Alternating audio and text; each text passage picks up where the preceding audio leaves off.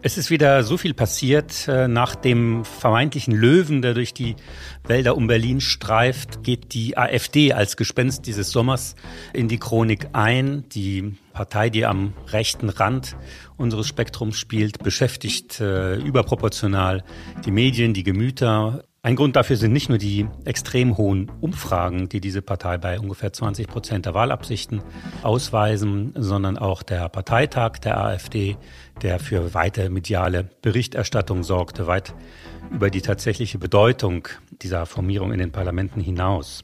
Nadja, wie hast du, wie hast du diesen Parteitag verfolgt und, und dieses Sommertheater um die AfD? Ja, ich habe da natürlich medienkritisch drauf geschaut und mir sind einige interessante Punkte für unseren Podcast aufgefallen, über die wir heute reden können bezüglich der medialen Berichterstattung über die AfD. Allerdings ist für mich sehr wichtig, dass wir ganz zu Beginn feststellen, dass es eine echte journalistische Herausforderung ist, über diese Partei zu berichten, die sich ja eher außerhalb des demokratischen Parteienbogens aufhält. Und es gibt sehr guten, exzellenten Journalismus in deutschen Medien, der genau da hinschaut, der visualisiert, der kontextualisiert und nicht nur die aktuellen Umfragewerte verständlich macht. Nichtsdestotrotz habe ich festgestellt, dass es auch immer wieder, ja, ich möchte sagen, problematische Narrative gibt, die in deutschen Medien auftauchen. Beispielsweise das Thema der sogenannten Protestwahl. Es geht oft äh, in den Medien darum, dass die Menschen der Politik einen Denkzettel verpassen wollen, aber diese Formen von Deutungen sind durchaus umstritten, wissenschaftlich umstritten. Und da werden wir heute anhand von Studien und anhand von äh, Gesprächen mal tiefer hineinarbeiten und rausschauen, was hat es eigentlich mit dem Mythos der Protestwahl so auf sich. Es diskutieren Nadja Sabura, Linguistin und Kommunikationswissenschaftlerin. Und der Journalist Nils Minkmar in Quoted, der Medienpodcast der Civis Medienstiftung und der Süddeutschen Zeitung, gefördert von der Stiftung Mercator. Und unser heutiger Gast ist Pia Lamberti, Sozialpsychologin und Geschäftsführerin von CEMAS.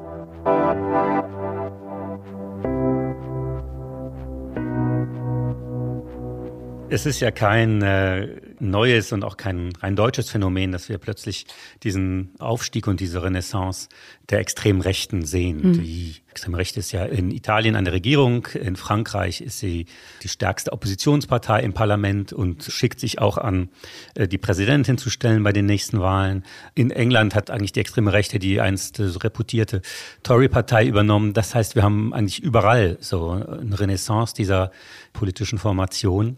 Wie erklärst du dir das? Wie schaust du da drauf, Nadja?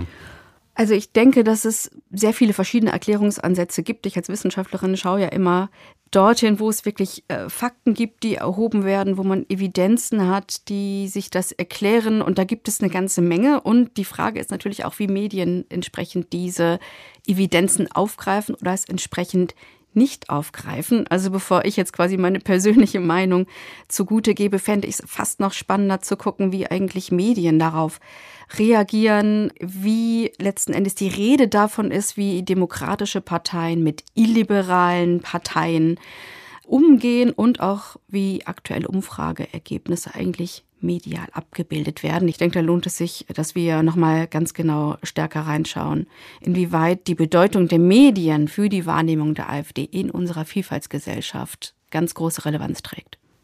Ja, es sind mediale Phänomene, über die wir sprechen. Und ein Artikel hat mich besonders erschüttert. Ich hatte auch viele Hinweise zu bekommen. Das ist in der Neuen Zürcher Zeitung, hat äh, Benedikt Neff, der Chef der Deutschlandabteilung der NZZ, hatte einen Hausbesuch gemacht der etwas besonderen Art. Der Artikel erschien am 27. Juli. Und ähm, da wurde über zwei Seiten äh, dargestellt, wie er also fährt äh, nach Südfrankreich zu Renaud Camus, dem Ideologen der extremen Rechten in dieser Zeit. Hat eine direkte Bedeutung auch für Deutschland, denn Renaud Camus wird bei Götz Kubitschek in Deutschland äh, verlegt. Hm. Und das ist der Einflussträger und Redenschreiber von Björn Höcke, dem AfD-Protagonisten der extremen Rechten. Und in diesem Hausbesuch wird äh, dieser rechte Ideologe also als äh, wirklich äh, etwas verlorener, aber doch als Landgentleman dargestellt, äh, der kultiviert äh, zu leben versteht und mit dem man sich eben austauscht. Und Fazit des Artikels ist, äh, dass man eben doch mehr mit diesem Thema Migration, das sei eigentlich die Wurzel allen Übels. Und wenn man äh, das politisch in Anführungszeichen in den Griff bekommt, dann hätten auch äh, die extremen Rechten nichts mehr zu melden. Es ist aber eine Art Hofberichterstattung.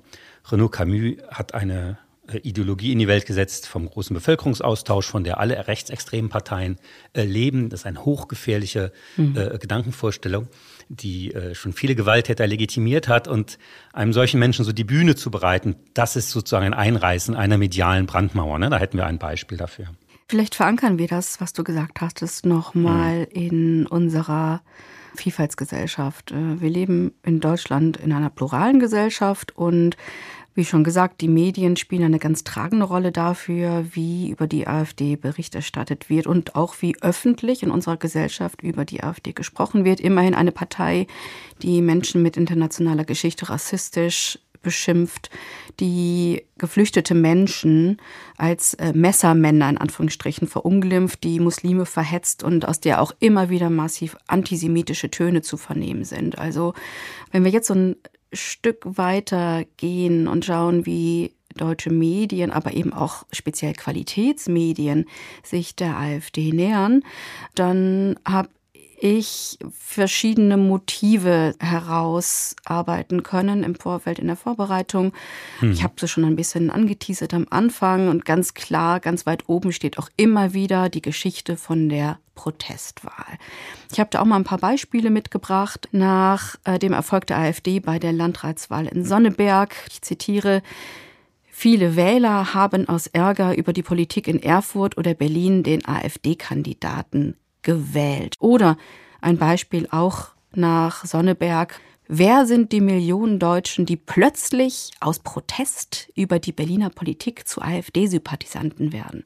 Das scheint so wie so ein Knopfdruck auf einmal zu sein. Von jetzt auf gleich wird man auf einmal zu einem Anhänger oder nicht Anhänger, aber zumindest Wähler einer im Kern neofaschistischen Partei, wie es der Politikwissenschaftler Klaus Leggevi bezeichnet. Ja, das heißt, man sucht eine Trennung, ne? dass man sagt, man darf die Partei nicht mit ihren Wählern verwechseln. Irgendwas muss diese Menschen so aufgeregt haben, so böse gemacht haben, dass die jetzt zu diesem Mittel greifen, die AfD zu wählen. Manchmal wird das Heizungsgesetz angeführt, manchmal das Gendern, manchmal alles zusammen. Äh, das heißt, man sucht sozusagen nach dem Auslöser. Es kann ja nicht sein, dass diese Menschen plötzlich diese Einstellung haben. Das sind doch äh, unsere Nachbarn und Menschen, die wir kennen. Und äh, man stochert da so im Nebel rum. Was ist da passiert? Und das am einfachsten dreht man sich dann eben zur Bundesregierung, zur Ampel, zur Landesregierung und sagt, die müssen doch einen Fehler gemacht haben, statt sich diese Wähler einmal genauer anzugucken. Und es gibt natürlich auch einige nicht nur einige, sondern recht viele wissenschaftliche Forschungen und Belege dafür, dass diese Protestwahlthese nicht greift. Es gibt beispielsweise eine neue Studie der Otto Brenner Stiftung, ja. die darüber quasi ganz detailliert informiert. Es gibt einen Soziologen, das ist Wilhelm Heidmeier, der seit 40 Jahren zur politischen Rechten forscht und sagt, der Begriff Protestwähler sei komplett verharmlosend.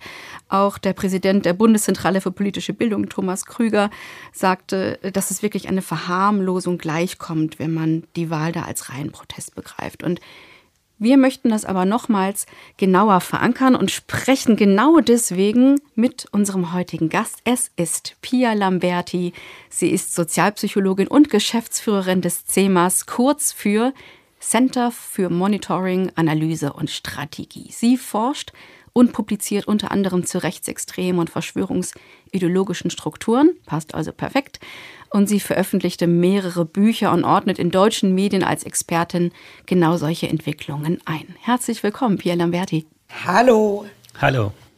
Ja, eine Reihe von deutschen Politikerinnen und Politikern und aber auch Medien bemühen ja ganz häufig und auch wiederholt die Erklärung, dass der große Zulauf für die AfD aktuell eine Art Protestverhalten sei.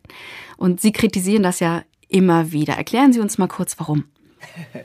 Ja, das ist so ein bisschen nur täglich grüßtes Murmeltier. Ne? Also immer dann, wenn die extreme Rechte erstarkt, hat man dieses Phänomen der vermeintlich besorgten Bürger oder verängstigten Bürger, die ja nicht anders können und nur aus Protest sich entweder dieser Gruppierung anschließen oder eben eine rechtsextreme Partei wählen würden.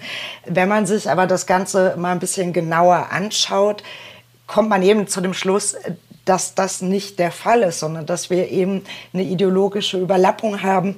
Menschen, die die AfD wählen, stimmen deutlich stärker rechtsextremen Aussagen zu als der Rest der Bevölkerung. Äh, der Verschwörungsglaube ist deutlich stärker ausgeprägt.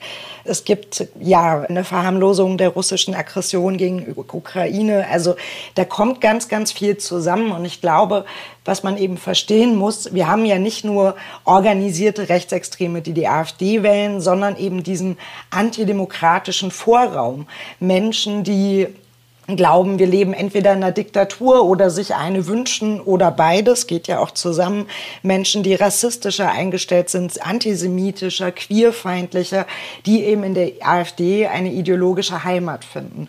Und nun haben wir aber in Deutschland ein Problem, irgendwie das zu benennen mhm. und klar darüber zu sprechen, was da passiert. Und es werden immer Entschuldigungen gesucht. Das finde ich unglaublich problematisch. Wir stehen eben gerade vor einer erstarkten rechtsextremen Partei, die ja teilweise auch zumindest lokal Regierung oder ja, politische Verantwortung gekommen ist. Da müssen wir eine klare Analyse haben, um überhaupt in die Problembewältigung zu kommen.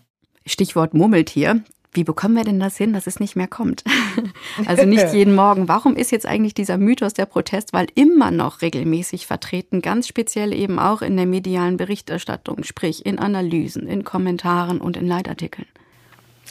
Hm, ich glaube, äh, da kommen verschiedene Punkte zusammen. Zum einen hat das vielleicht, zumindest bei einigen, etwas mit ja, einer fehlenden Abgrenzung gegenüber diesem Vorraum zu tun. Ich glaube, bei vielen ist das aber tatsächlich auch eine Form der Hilflosigkeit. Also mir fällt das immer wieder auch auf, wenn im medialen Diskurs über Emotionen gesprochen wird. Da geht es ganz häufig um Ängste, die Menschen hätten, ne? vor Geflüchteten, vor einer angeblichen Überfremdung und so weiter. Ängste führen aber selten zur Aggression. Das ist eher sowas wie Wut und Verachtung. Darüber wird aber ganz, ganz wenig gesprochen, obwohl es Studien gibt, die genau das zeigen. Ne? Der Verschwörungsglaube hängt mit Wut zusammen. Und die erklärt wiederum, warum eben der Verschwörungsglaube auch zu Aggressionen und Abwertung führen kann. Mhm. Wut macht uns, glaube ich, aber hilfloser wir wissen nicht so richtig, wie geht man damit um. Wenn jemand Angst hat, dann rede ich dem gut zu. Wenn der wütend ist, was mache ich denn dann? Und genauso ist das, denke ich, auch mit AfD-Wählerinnen, die eine ideologische Passung haben. Da sitzt man dann da und weiß nicht so richtig weiter und versucht sich das so ein bisschen schön zu reden. Eben aus so einer gesellschaftspolitischen Überforderung heraus, die wir ja nicht nur in den Medien, sondern ja auch bei politischen Parteien gerade ganz häufig sehen. Bei allen Journalistinnen und Journalisten in Deutschland ist irgendwie im Wesentlichen im Hintergrund läuft so die Software von äh, Jürgen Habermas noch aus den 60er Jahren. Wir reden mal drüber, ja, herrschaftsfreier Diskurs. Wir erklären alle unsere Standpunkte und dann suchen wir einen Kompromiss. Das ist ja so ungefähr so die Matrix, äh, mit der wir operieren. Das äh, stößt natürlich hier an Grenzen, weil ja bei der extremen Rechten unheimlich ja viel im öffentlichen Diskurs gelogen wird, beziehungsweise oft Argumente oder Fakten in den Vordergrund geschoben werden, die gar nicht die wahren Probleme sind. Ne? Dann, wenn man die dann fragt, was ist, was habt ihr eigentlich? Was ist eigentlich euer Problem? Dann kommt dann eben, ja, die Heizung, der Habeck und die Baerbock und so weiter. Aber dahinter, Sie haben es ja schon sehr gut dargelegt, steht so eine Art frustrierter Machtanspruch. Und mit dem ist es unheimlich schwer umzugehen, wenn man diesen herrschaftsfreien Diskurs hat. Ich glaube, das ist so ein Grundproblem, jedenfalls, das sich mir als, als Journalist immer wieder stellt, dass ich das Gefühl habe, wie auch in der Berichterstattung über Putin und Trump, da kommen so viele Lügen, das setzt irgendwie unser mediales System so ein bisschen außer Kraft.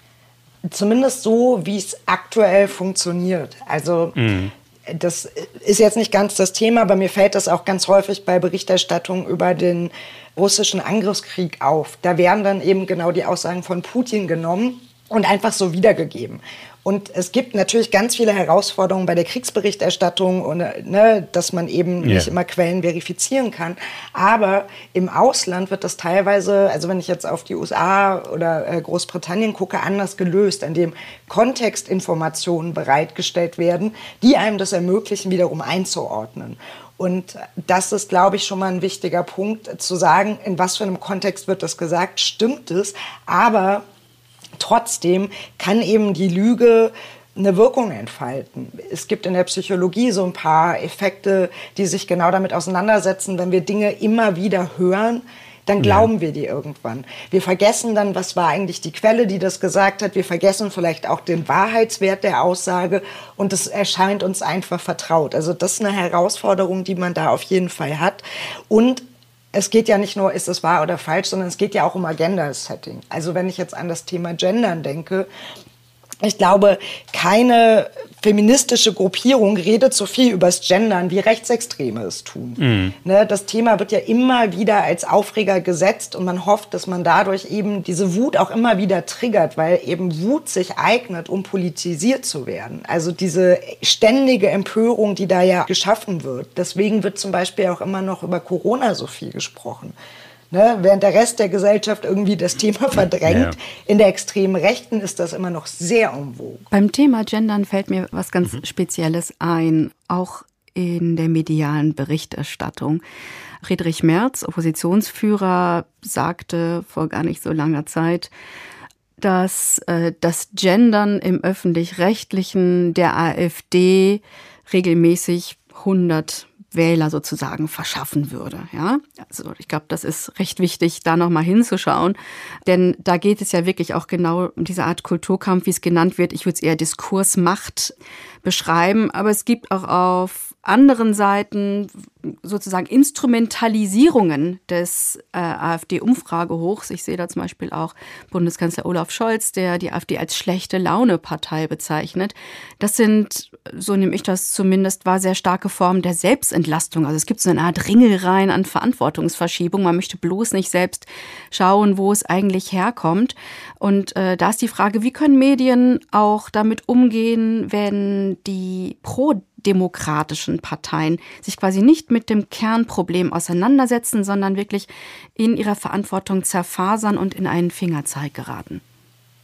Ja, also das ist ja tatsächlich ein größeres Problem, dass äh, ja, die demokratischen Parteien da wenig Antworten bis jetzt auf eben mhm. das Erstarken der extremen Rechten haben. Und ich glaube, womit ich schon mal anfangen würde, ist wirklich auch bei Überschriften genauer hinzugucken. Also muss das Olaf Scholz Zitat in eine Überschrift, wenn es uns wenig Informationen liefert und er eigentlich auch nicht wirklich zu einer Lösung beiträgt, sondern ich finde es eher verharmlosend als analytisch scharf. Und wir wissen, dass viele Menschen ja Artikel gar nicht mehr wirklich lesen, gerade wenn sie die irgendwie auf Social Media sehen, aber trotzdem glauben, sie wissen mehr als vorher. Das ist ja so das Fiese daran.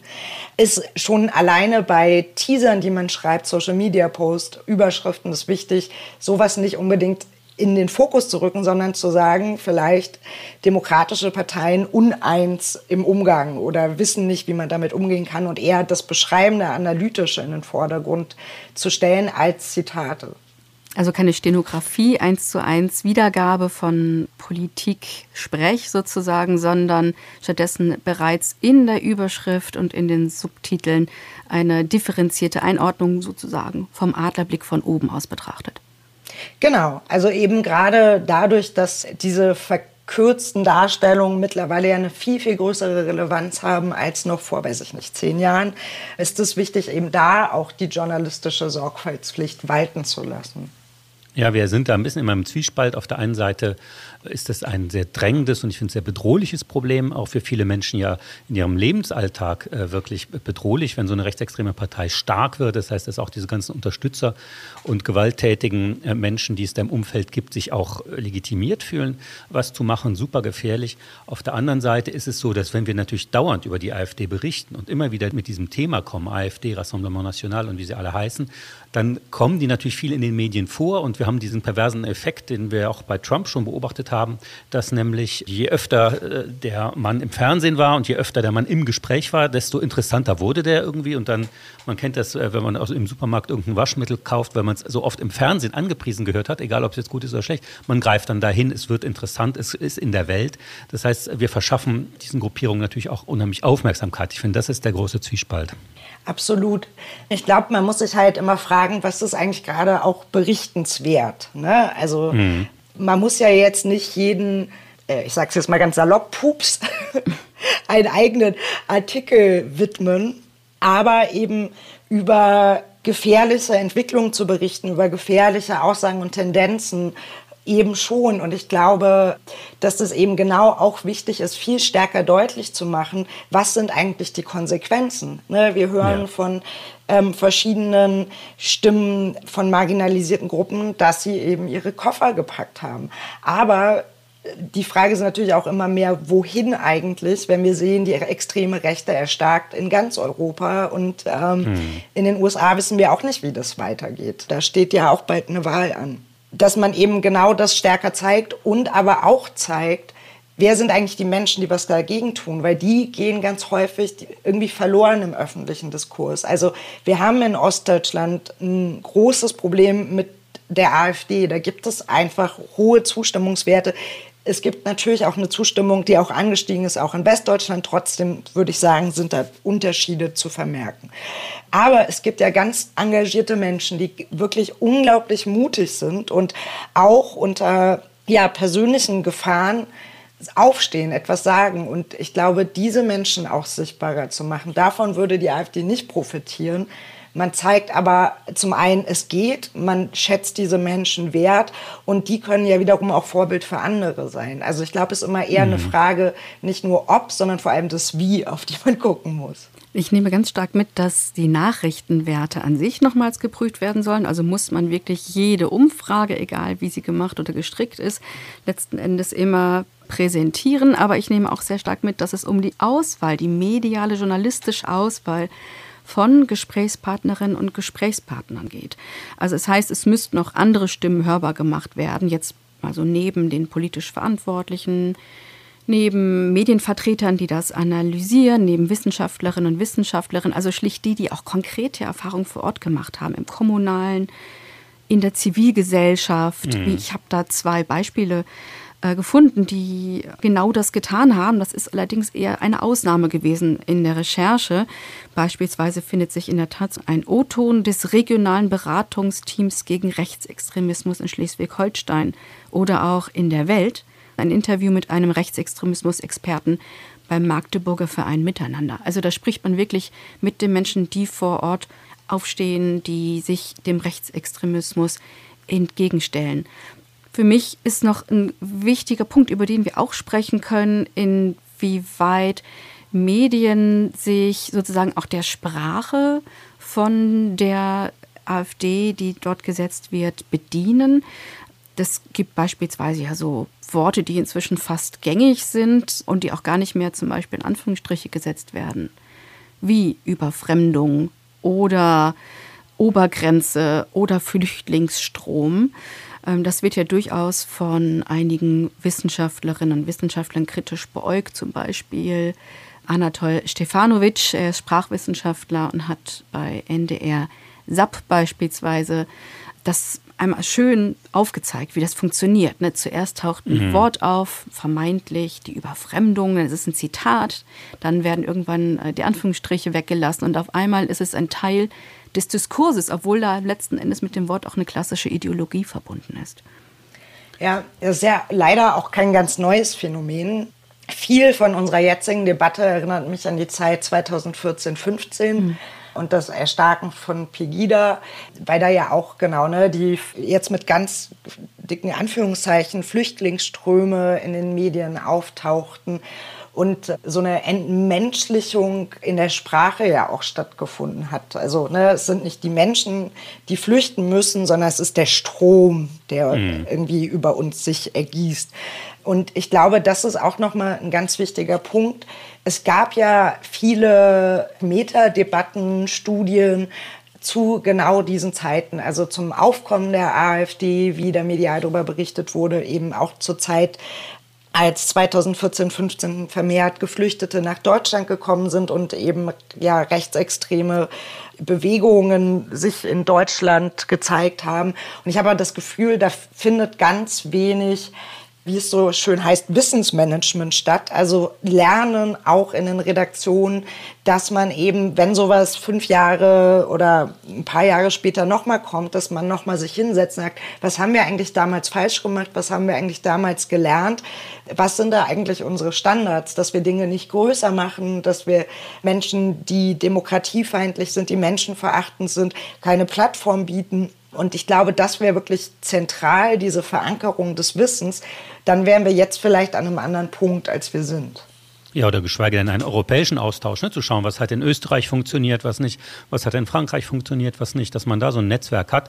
Extreme Rechte ist ja sehr gut organisiert, auch äh, nach Russland und auch in Ost- und Mitteleuropa hin, aber die Redaktionen sind das eigentlich äh, gar nicht. Ne? Apropos europäische Dimension, Pierre Lamberti, Sie haben es ja eben auch äh, schon angesprochen. Das ist ja durchaus so, es ist relevant, das auch mal zu gucken, wo kommen eigentlich die vielen Informationen her. Sie hatten auch Russland einmal kurz äh, mit hineingenommen als Thema. Ähm, das mhm. möchte ich sehr gerne noch zum Schluss aufgreifen.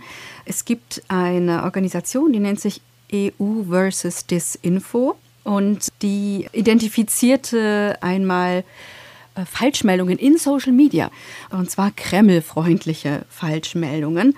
Und da gab es bestimmte Narrative, die da übernommen worden sind. Und ich fand es faszinierend, wie diese Narrative fast deckungsgleich sind mit dem, was wir hier eben im AfD-Diskurs hören. Da geht es sowas um wie die bedrohte nationale Identität, ne, die große Identitätsfrage. Es geht darum, dass das System sehr bald kollabieren wird ähm, und noch ein paar mhm. weitere. Also das sind so die Kernbotschaften. Und sowas kann sich natürlich auch entsprechend dann über Desinformationskampagnen auch in den deutschen Raum hineinerstrecken. Wir hatten dazu sogar eine eigene Folge mit Elisabeth Fast von der Amadeo Antonio Stiftung. Aber Sie selbst äh, haben ja auch schon einiges herausgegeben bei CEMAS im Bereich russischer Propaganda. Wie nah liegt das denn im medialen oder im vormedialen Raum, dass tatsächlich auch solche Propaganda in Deutschland sich verfestigen kann? Ja, das tatsächlich finde ich ein Punkt, der zwar immer wieder aufgegriffen wird in so Einzelartikeln, aber wenig systematisch Beachtung findet bis jetzt, dass es eben eine Wechselwirkung gibt zwischen dem deutschen Rechtsextremismus inklusive der AfD und russischer Propaganda, dass mhm. eben zum einen, ne, weiß ich nicht, AfD-Mitglieder nach Russland reisen, es da Aktivitäten und Kontakte gibt, aber eben, dass auch die Propaganda sich gegenseitig verstärkt und auch genutzt wird. Also russische Propagandisten haben ja ein Gespür oder gucken sich ja an, was funktioniert in dem jeweiligen nationalen Kontext auch. Und es wird ja viel auch mit Rassismus gearbeitet, schon lange. Also jetzt nicht erst seit dem 24. Februar, dass eben versucht wird, zum Beispiel gegen syrische Geflüchtete zu hetzen. Und das wiederum wird dann auch von der AfD aufgegriffen und verstärkt. Also diese Bedrohung, quasi die Verschränkung von innen und außen, ist halt einfach etwas, das das noch mal größer macht und noch mal gefährlicher. Und deswegen glaube ich, muss man das auch in dieser Verschränkung verstehen. Vielen Dank, Pierre Lamberti. Sehr gerne doch. Darf ich eine Anmerkung noch machen? Ja. Weil wir haben jetzt ganz viel über Worte gesprochen, aber ganz wenig über Bilder. Und ich muss eigentlich weil immer noch so ein bisschen vom Stuhl, dass das immer noch so ist, aber ganz viel Artikel über Rechtsextreme werden immer noch so mit dem 90er Jahre Skinhead bebildert.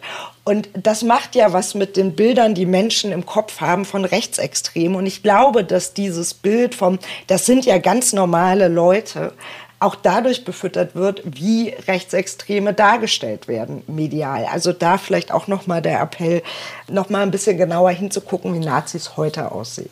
Bildjournalismus, ein ganz wichtiges Thema. Vielen Dank, Pia Lamberti, für das interessante Gespräch. Ebenso.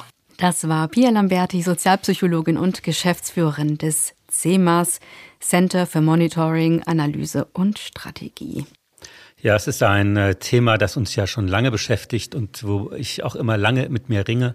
Ich habe einen Helden sozusagen aus dem Alltag, also in Anführungsstrichen, ha. eine Figur, die mich da immer wieder inspiriert hat. Und manchmal ist es ja einfacher, jemanden äh, sich anzuschauen und zu bewundern aus einer anderen Branche. In meinem Leben ist das immer noch ein Zugchef, ein Zugchef auf der Strecke von äh, Frankfurt nach Paris. Da sind ja so internationale Teams, mhm. Deutsche Bahn und SNCF. Und ähm, sehr engagierter Mann. Wir kamen ins Gespräch und hat mir erzählt, dass er auch auf der Strecke Paris-Brüssel fährt und äh, einmal Marine Le Pen dort einsteigen wollte. Und dann hat er gesagt, ich nehme sie nicht mit. Was ich nicht wusste, Zugchefs können offenbar wie Kapitäne die Beförderung verweigern und hat gemeint, wir sind ein europäischer Zug, was sie machen, ist eine antieuropäische Politik, sie hm. zerstören Europa, sie fahren nicht in meinem Zug.